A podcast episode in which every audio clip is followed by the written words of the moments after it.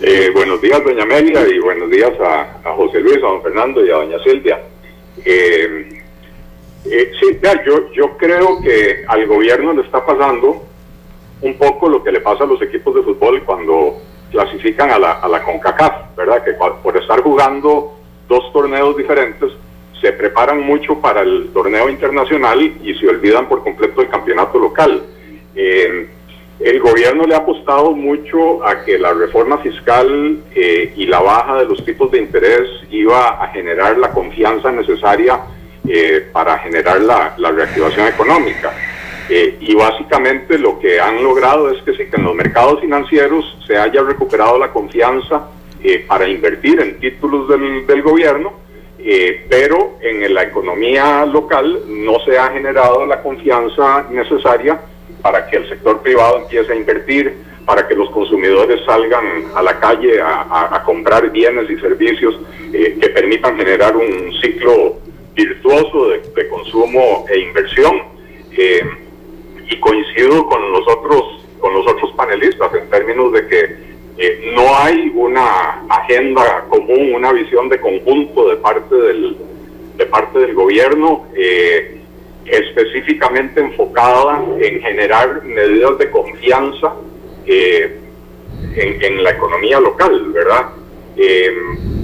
creo que es necesario, a ver, digamos, el, propio Banco Central reconoce que a pesar de las bajas en, en las tasas de interés en los en los márgenes de intermediación, en las tasas de política monetaria eh, y la rebaja en el encaje legal, eh, el crédito al sector privado sigue deprimido y entonces lo que tenemos es un problema de que se está tratando de estimular la oferta cuando no hay demanda eh, y, y, por ahí no se va a resolver el problema, ¿verdad? Entonces es necesario que el gobierno se apunte de una vez por todas con una serie de medidas de reforma estructural de la economía y de disminución del aparato, del, tamaño del aparato estatal, que son medidas que no son para el corto plazo, pero que una vez que usted las anuncia y empieza en un programa paulatino de adopción de esas medidas, empieza a generar la confianza necesaria en el sector privado para que la gente diga, ok, están sucediendo cosas, están empezando a recortar el gasto, están empezando a utilizar mejor los recursos de los impuestos y entonces ahora sí vale la pena eh, invertir en Costa Rica. Y eso sumado a otras medidas que podrían tener impacto en, el más corto plazo.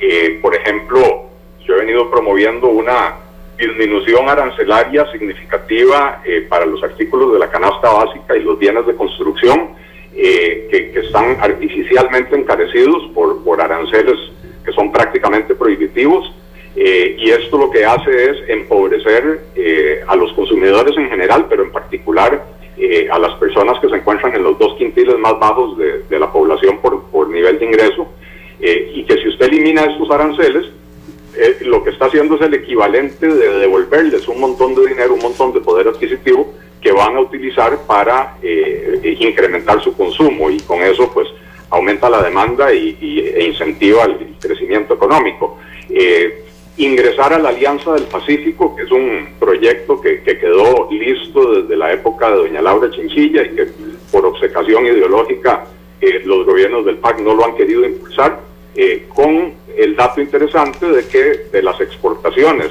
que se hacen hacia los países de Sudamérica, el 85% corresponde a empresas eh, pequeñas eh, y, por el valor de las exportaciones, el 70% de las exportaciones a Sudamérica corresponden a pymes, eh, mientras que cuando es a Norteamérica es el 15% del valor de las exportaciones los que corresponden a las pymes. Entonces, ingresar a la Alianza del Pacífico eh, sería un impulso muy importante para, para este sector que constituye la enorme mayoría del parque empresarial del país, ¿verdad?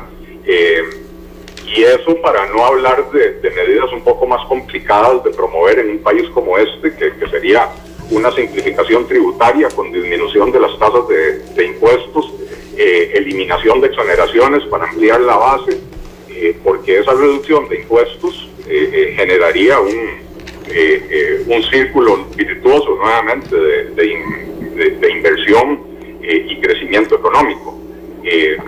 o sea que medidas hay para adoptar, pero es cuestión de que las autoridades eh, muestren la convicción de querer hacer este tipo de cosas.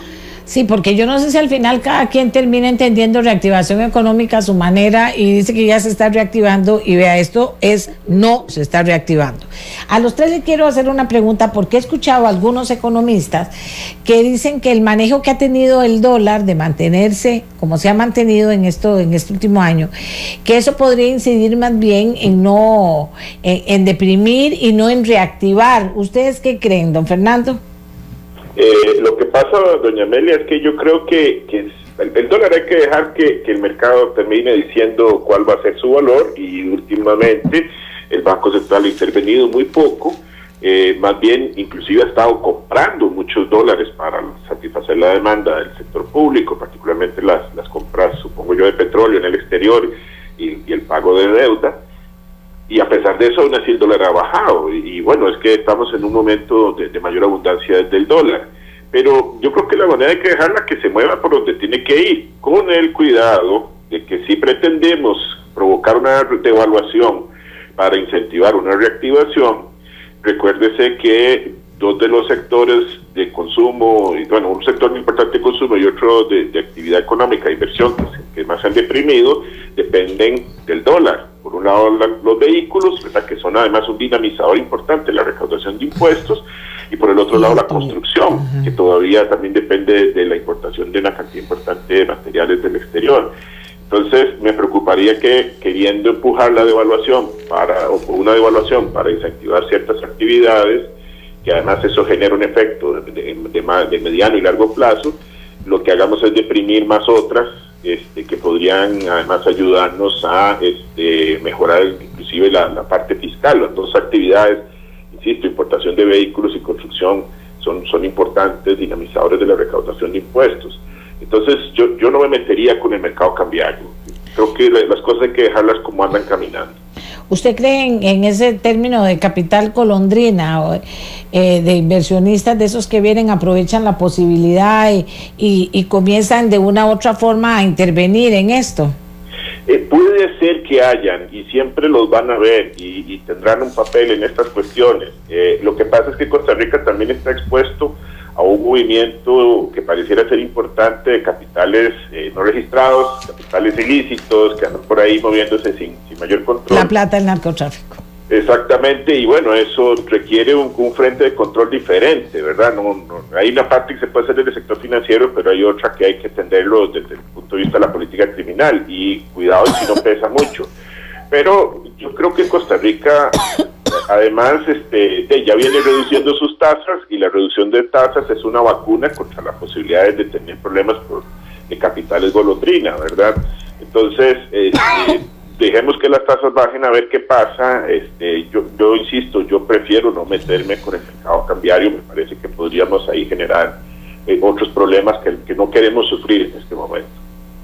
Gracias a, a don Fernando Rodríguez. Doña Silvia, ¿usted qué piensa?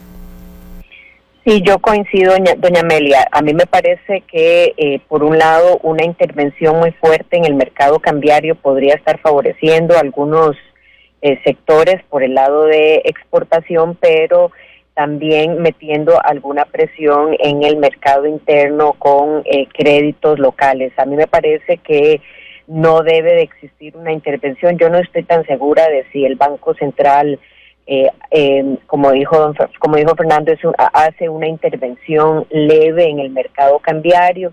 Eh, para algunos podría leerse como que más bien está interviniendo muchísimo más, pero eh, coincido en la idea general de que no se debería de estar dando esa intervención. En este momento, como están las cosas, deberían permanecer. Sí, me parece que debería de dejarse muchísimo más a que sea el mercado quien esté ajustando el tipo del cambio. Eh, yo le quería sumar, doña Amelia, eh, que a mí me parece que eh, otro de los elementos que el presidente o el Ejecutivo debe de trabajar en conjunto con la Asamblea Legislativa es de una buena vez eh, mandar discursos muy contundentes y no darle más pausa a temas claves como por ejemplo el proyecto de educación dual, el mismo tema de la reforma del Estado Eh, y sobre todo, doña Amelia, yo creo que el Ejecutivo, en la figura del presidente, se le debe dar un respaldo muy grande para que las instituciones no se salgan de la aplicación de la regla fiscal, como ya han anunciado algunas. Así es. Y que más bien este eso se cumpla para generar o, apoyar esta construcción de confianza sobre un esfuerzo al que uno puede decirle que pasemos la página eh, para, para ahora ver cómo implementarlo. Sin embargo, si muchas de estas entidades empiezan a salirse de una aplicación de la regla fiscal, sencillamente eh, los mensajes que se envían son muy, eh, muy diferentes a la expectativa, pero además podrían generar eh, muchísima molestia e incertidumbre en algunos sectores. Gracias Silvia, sí, porque decía el mismo don Francis, y eso se ha venido reiterando, la importancia de que todos los sectores se sumen a aportar, a mejorar las cosas, ¿verdad? Y no a generar pues situaciones de violencia, ya sea verbal o sea de otro modo, que lo que hagan es crear más, eh, más incertidumbre entre las personas. ¿Qué piensa don Eli? Eh, sí, yo, yo creo, bueno, con respecto a la pregunta inicial del, tipo de cambio, eh, sí, correcto. Eh, al igual que, don Fernando y doña Silvia, yo no creo que, que, sea sano para una economía que el Banco Central empiece a intervenir para alterar artificialmente el, tipo de cambio. Eh, ciertamente la bajada del tipo de cambio, la apreciación del colón, eh, está teniendo un impacto sobre sectores que tradicionalmente son dinámicos como los exportadores, ¿verdad? Eh, y por eso yo creo que hay que tener mucho cuidado con eh, la política de endeudamiento externo del gobierno, ¿verdad? Porque estamos inundando el mercado de dólares y esa inundación del mercado está en alguna medida contribuyendo a, a, esta bajada del tipo de cambio, ¿verdad? y vea que, en el programa macroeconómico el banco está hablando de 1.500 millones de eurobonos y más de 2 millones de dólares de otros externos, ¿verdad? Eh, así que... que eh, ¿Aló? Aló, sí, señor. Sí, oí un ruido extraño, perdón. Sí, yo también, pero no pasó nada, seguimos los dos. este, no, lo, lo, que decía es, en vez de intervenir artificialmente en el, en el mercado cambiario, lo que deberíamos es eh, revisar bien esa política de endeudamiento externo. Y eso no se va a lograr hacer mientras no se haga una reducción significativa del gasto público, porque eh, el gasto creciente eh, es el que, el que obliga a, estar endeudándose y con una economía desacelerada eh, si el gobierno se endeuda en el mercado local, eh, estruja el sector privado, pero si se endeuda en el mercado externo, eh, inunda el mercado de dólares, ¿verdad? así que ahí hay problemas de otra naturaleza. Vamos a ver, para que me digan como un sí o un no de lo que está diciendo la gente, ¿qué se puede hacer? Aparte de pensamiento positivo y estrategia en sinergia como país, dice, bajar más la tasa básica pasiva a 4%, que las juntas directivas de los bancos permitan aumentar los plazos de financiamiento para bajar las cuotas de los deudores. Tercero, permitir que por un año los deudores puedan pagar solo intereses y seguros, mientras las personas físicas y jurídicas estabilizan sus ingresos.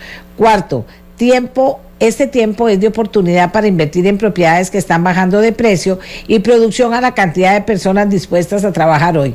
Los que quieran participar, doña Silvia, don Eli, eh, don Fernando tuvo que retirarse. ¿Qué piensan de estos aportes que hace la gente que nos escribe? ¿Aló? Los dos primeros. Ah, ¿Quién habla? Don Eli, don Eli, ¿qué piensa? Mire, sí, hay, hay algunas medidas de esas pueden ser, pueden ser muy útiles. Yo, francamente, no creo que bajar las tasas de interés vaya a provocar eh, esa reactivación económica. Eh, por supuesto que creo que hay que bajar las tasas de interés y, sobre todo creo que más que una bajada por decreto de las tasas de interés, eh, hay que ser más agresivos en la promoción de la mayor eficiencia en el mercado, en el mercado bancario, en los mercados financieros, para que se puedan reducir los márgenes de intermediación y así hacer que las tasas de interés sean más bajas, eh, eh, digamos que, naturalmente y no por, no por decreto, ¿verdad? Eh, dentro de las medidas que yo hablaba de generación de confianza, definitivamente hay que introducir competencia en mercados que son clave y, que, y que están monopolizados o que tienen situaciones de competencia inefectiva. Esto lo ha venido señalando la OCDE, lo viene señalando el BID, lo viene señalando el Banco Mundial. Costa Rica tiene eh, serios problemas de mercados clave que, no son competitivos y podemos hablar del mercado eléctrico, donde definitivamente hay que eh, avanzar hacia la apertura del mercado. El mercado bancario, que a pesar de que hay 14, 15 operadores en el banco, en el mercado, perdón, eh, realmente no hay una competencia efectiva porque hay un par de elefantes blancos estatales eh, que son tremendamente ineficientes y, que son los que los que mueven al mercado por, su tamaño, ¿verdad? Eh, entonces, la medida que se votó ayer en la Asamblea Legislativa para permitir que los bancos extranjeros abran sucursales en Costa Rica es positiva y yo aprovecharía eso para eh, vender eh, uno de los bancos estatales eh, con la condición de que sea un banco de primer orden el que lo compre para que venga a meter una competencia seria en este mercado, ¿verdad? Entonces, esas son mejores formas de, buscar la baja de las tasas de interés que hacerlo artificialmente, ¿verdad? Otras medidas que, lo que pretenden es fomentar el, crédito, la, o sea, la, adquisición de crédito por parte de, de los consumidores, me parece que más bien podrían ser contraproducentes. Eh, uno de los principales problemas que tenemos en este país es precisamente el nivel de endeudamiento de las familias. Eh, y entonces no vamos a salir de ese problema facilitándoles endeudarse más. Eh, de manera que, en un menú de, opciones, esas serían las que yo dejaría por fuera, ¿verdad? y sí buscaría promover la competencia, promover la baja en, los, en las tasas de, eh, los impuestos, eh, rebajar los aranceles para fomentar la competencia en los artículos de canasta básica eh, y, en general ese es el, tipo de medidas que, habría que tomar, ¿verdad? Como decía en mi primera intervención, algunas con efectos eh, casi que inmediatos, una bajada de, aranceles, eh, es algo que puede decretar el Poder Ejecutivo, no tiene que pedirle permiso a la Asamblea Legislativa eh, y el efecto sería en, el muy corto plazo. la bajada de, impuestos puede llevar un trámite complejo en la Asamblea Legislativa, pero si se adopta también tendría un impacto prácticamente que inmediato, ¿verdad? igual con, con, la Alianza del Pacífico podría, digamos, en no inmediato, pero en un plazo relativamente corto, empezar a producir beneficios.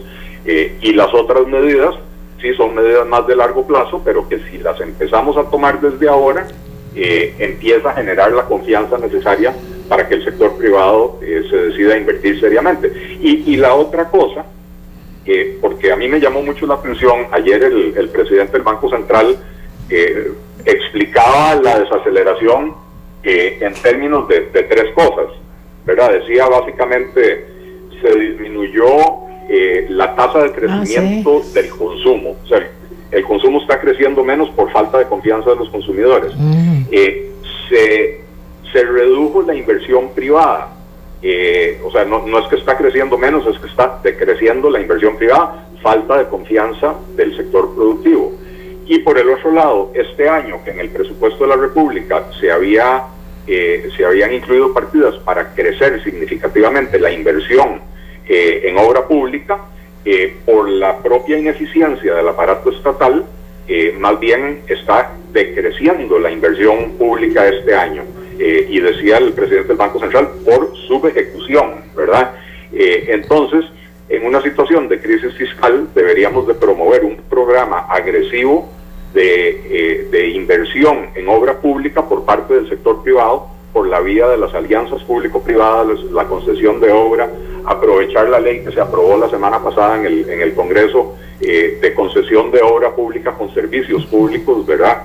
Eh, pero, nuevamente, hay, hay un problema de enfoque ideológico que permea al gobierno eh, y que les impide promover este tipo de cosas porque son más proclives a hacer crecer instituciones estatales, a, tratar de que el Estado eh, eh, reactive la economía, cuando en realidad el Estado lo que tiene que hacer es quitarse del camino para que el sector privado pueda crecer, ¿verdad?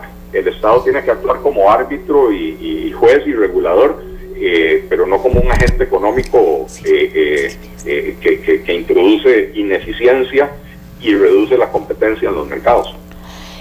Gracias a don Eli. Doña